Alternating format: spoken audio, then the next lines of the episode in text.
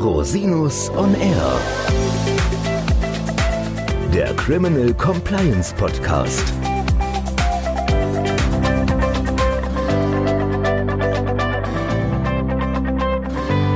Herzlich willkommen zu einer neuen Folge des Criminal Compliance Podcast. Heute habe ich mir wieder einen ganz besonderen Gast eingeladen, Jan Vogel, Anwalt bei Taylor Wessing und seit kurzem dort Leiter der Praxisgruppe Compliance. Unser Thema heute ist Workplace Investigations. Lieber Jan, kannst du dich vielleicht kurz vorstellen und was sind überhaupt Workplace Investigations? Ja, lieber Christian, zunächst erstmal vielen Dank für die Einladung. Ich freue mich sehr auf das Gespräch zu dem Thema, wie wir schon häufig festgestellt haben, genau an unserer beruflichen Schnittstelle liegt. Ich bin, wie du gesagt hast, Leiter der Praxisgruppe Compliance bei Taylor Wessling. Ich bin aber von Hause Arbeitsrechtler. Ja, und wir erleben ja auch in den Mittagessen oder zu später Stunde, wenn wir mal einen Wein zusammen trinken, wenn wir von unseren Fällen berichten, ja auch immer wieder, wie nah das Arbeitsrecht oder HR-Themen an, am Strafrecht und am Compliance ist. Insofern passt das ganz gut. Und zum heutigen Thema Workplace Investigations, was das ist, ah, es ist wieder ein Anglizismus. Wir haben in Deutschland aber noch nicht so einen wirklichen Begriff gefunden, der das spiegeln kann. Es kommt eigentlich wie vieles aus dem US-amerikanischen Recht. Das bezeichnet im Grunde genommen nichts anderes als die Pflicht einer, eines Arbeitgebers, eines Unternehmens oder einer sonstigen Organisation, Diskriminierung im Unternehmen zu verhindern, sagen wir es mal so. Ja, das kennen wir aber auch in Deutschland. Wir haben in Deutschland das AGG, das gibt es seit 2006 und das verbietet im Grunde genommen genau das Gleiche. Das verbietet Benachteiligungen aus Gründen der ethnischen Herkunft, des Geschlechts, der Religion, der Weltanschauung, auch einer Behinderung oder des Alters und vor allem auch der sexuellen Identität zu verbieten. Und das ist als Pflicht an den Arbeitgeber ausgestaltet, also es ist nicht eine rein zivilrechtliche Pflicht, sondern der Arbeitgeber muss das unterbinden, wenn er davon Kenntnis erlangt. Und das, diese Pflicht, diese, und da sind wir beim Thema Compliance, also diese Compliance-Pflicht des Arbeitgebers, solche Diskriminierung, Belästigung, vor allem auch sexueller Art zu unterbinden, ist eine Rechtspflicht des Arbeitgebers und wenn er, den nicht, wenn er der nicht nachkommt, dann kann er sich auch haftbar machen. Genau, und hier kommen wir ja ein bisschen auch in die, die Schnittstelle zum Thema Strafrecht.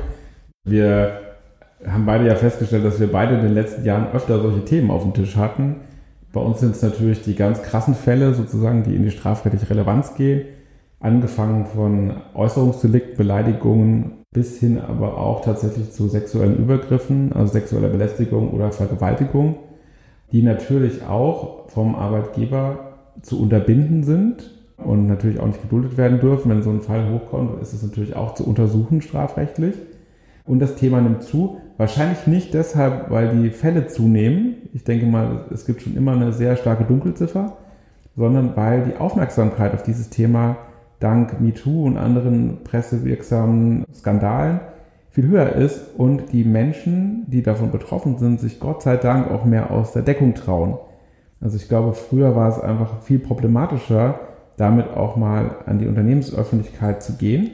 Und das hat sich geändert. Wie du richtig sagst, natürlich die sozialen Medien, aber auch unter Umständen über interne Hinweisgebersysteme, die es auch gibt.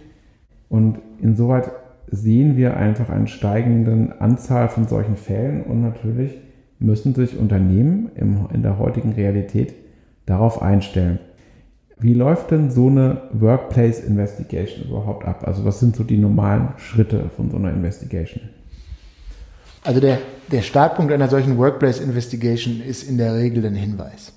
Und das ist entweder der Hinweis über ein internes Whistleblowing oder Hinweisgebersystem. Es kann aber auch, und das ist oft gefährlicher für das Unternehmen, letztendlich durch Social Media gesteuert sein. Wenn das über Social Media kommt, und das kann auch echt erheblich sein, beispielsweise haben wir da auch dann so ein, so ein Schneeballsystem und ganz häufig ist das so, dass, wie du richtig sagst, solche Diskriminierungen, und wir sehen das durch MeToo, wie du richtig sagst, ganz häufig im Bereich der sexuellen Belästigung, dass dann, wenn einer spricht und einer twittert, dass dann ganz viele nachtwittern. Und dann hat das Unternehmen natürlich ein extremes Problem. Und in, in einem Fall sehen wir, dass ein Unternehmen, was an der, an, an der Börse notiert ist, in einem unserer Fälle diese Twitter-Meldungen übers Wochenende gelaufen sind.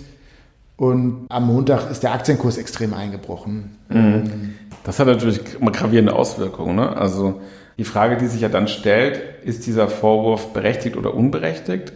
Und wir befinden uns da ja auch in einem Spannungsfeld zwischen dem, den Hinweisgebern auf der einen Seite und den betroffenen, nennen wir es mal, angeschuldigten Personen auf der anderen Seite. Wie ist das arbeitsrechtlich? Die Fürsorgepflicht gilt ja für alle. Wie geht man damit am geschicktesten um? Ja, du sprichst es an. Das ist letztendlich die größte Herausforderung für den Arbeitgeber in so einer Investigation und in so einer Ermittlung, weil ich bin rechtlich nicht nur verpflichtet, letztendlich den Whistleblower oder den Hinweisgeber zu schützen, sondern ich muss auch dem Betroffenen schützen oder diejenige, die betroffen ist. Und das ist ganz häufig letztendlich auch unter dem Zeitdruck, den ich arbeitsrechtlich habe, Fristen und so weiter, die mir für bestimmte Sanktionen nur übrig bleiben, eine extreme Herausforderung. Hm. Welche Frist gilt da im Arbeitsrecht?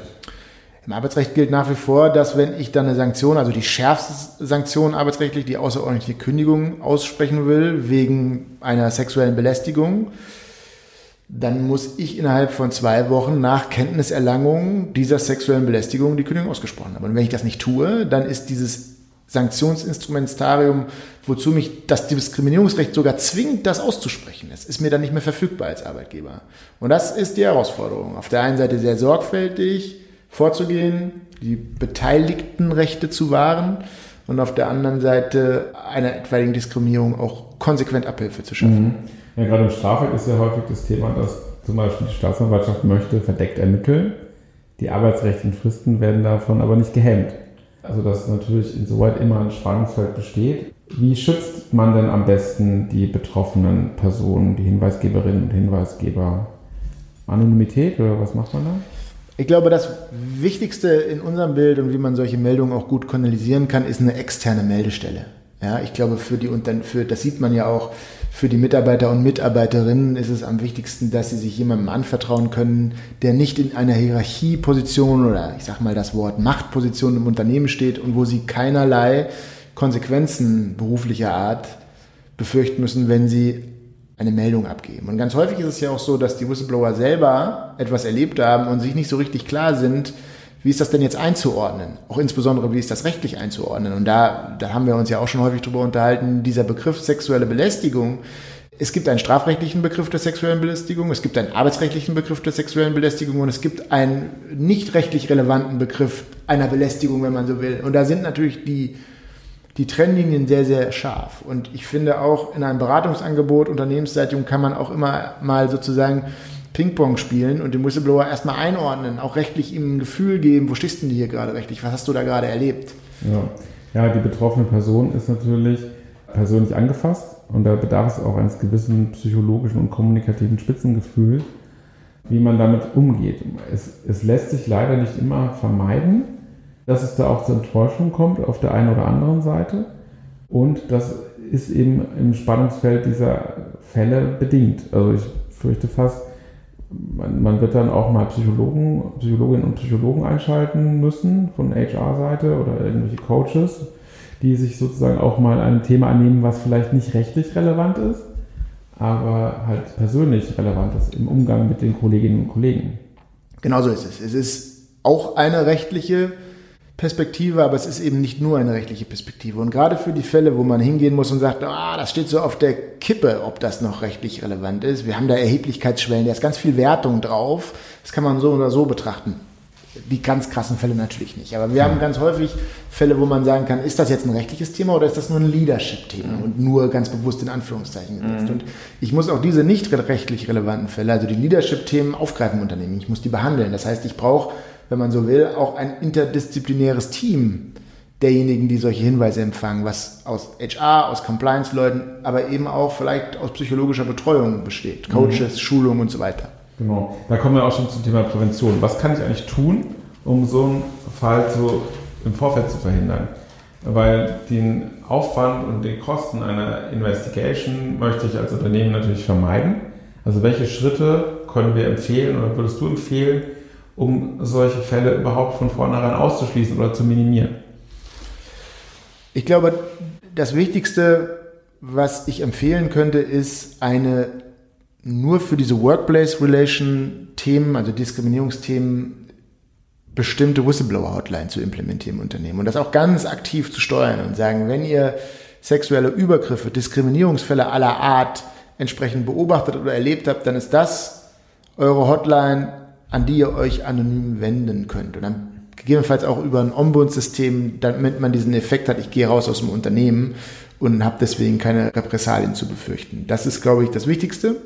Und mhm. es passt. Das Thema Anonymität, wenn ich ganz kurz einhaken darf, das Thema Anonymität, da ist natürlich das Problem, Also sowohl im arbeitsgerichtlichen Verfahren als auch bei der staatsanwaltschaftlichen oder strafrechtlichen Ermittlung bedarf es ja auch Beweismittel. Und wenn natürlich eine reine Anonymität gewährt wird, dann kann es sein, dass man hintenrum nicht mehr sanktionieren oder verurteilen kann, weil es keine Beweismittel gibt. Also das ist, glaube ich, auch wichtig, dass man das dann klar den Hinweisgeberinnen und Hinweisgebern sagt. Genau, das ist ein ganz wesentliches Element, dass ich letztendlich nicht nur eine reine Empfangsstelle bin, den Hinweis nicht nur entgegennehme, sondern dass ich in einen Dialog mit, den, mit dem Hinweisgeber oder der Hinweisgeberin, mit dem Whistleblower trete und ihn genau über sowas auch berate und ihm die Möglichkeit gebe, du hast dir die Möglichkeit, anonym zu melden, aber ich muss dir auch reinen Wein einschenken. Wir können es vielleicht dann nicht mehr verfolgen, weil, wie du richtig sagst, auch in einem Kündigungsschutzprozess heißt es, dass ich einen Beweis antreten muss. Und dafür brauche ich eine Identität. Mhm. Ja. Und das ist aber auch ganz herausforderungsvoll, weil das Stichwort Betroffenen und Rechte, die ich ja auch schützen muss, das ist immer schwierig und das sieht man ja auch, kennst du als Strafrechtlicher wahrscheinlich viel besser als ich. Wenn ich jemanden nicht mit einem konkreten Sachverhalt konfrontieren kann, dann ist das ganz, ganz schwierig, dass er letztendlich sich dazu auch äußern kann. Und ganz häufig verletze ich meine Anonymität ja schon dann, wenn ich einen konkreten Sachverhalt schilder, aus der ich ableiten kann, wer jetzt diese Person ist. Und das macht die Sache relativ schwierig. Und um das abzugreifen, glaube ich, muss man in den Dialog mit den Whistleblowern treten, in aber einem geschützten Raum. Ja, das ist ganz wichtig. Gut, weitere Präventionsmaßnahmen, Trainings, ne, MeToo-Trainings, sicherlich auch eine Sache, die man machen sollte als Unternehmen.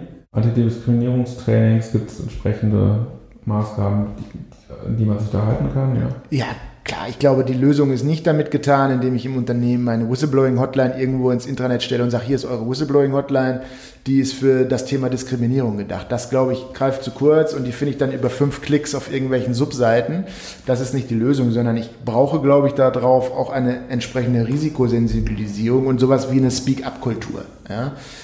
dass ich da mehr Transparenz drauf bekomme. Mhm. Super spannendes Thema. Ich bin echt dankbar, dass du dir Zeit genommen hast, darüber zu sprechen. Es wird in den nächsten Jahren noch viel stärker unseren Alltag bestimmen. Nochmal zum Abschluss vielen, vielen Dank, dass wir dieses Schnittstellenthema beleuchten konnten. Ja, ich danke dir, lieber Christian, äh, für die Gelegenheit, auch für die Einladung, hier mit dir darüber zu sprechen. In der Tat, super spannendes Thema und ich bin sicher, wir werden noch des Öfteren miteinander zu tun bekommen auf dem Thema. Ja, wenn Sie jetzt Fragen dazu haben, die Kontaktdetails von Herrn Vogel finden Sie in den Show Notes oder richten Sie eine Frage an mich unter info at cosinus-on-r.com. Schön, dass Sie sich die Zeit genommen haben. Vielen Dank, hier zuzuhören. Bis zum nächsten Mal. Ich freue mich auf Sie.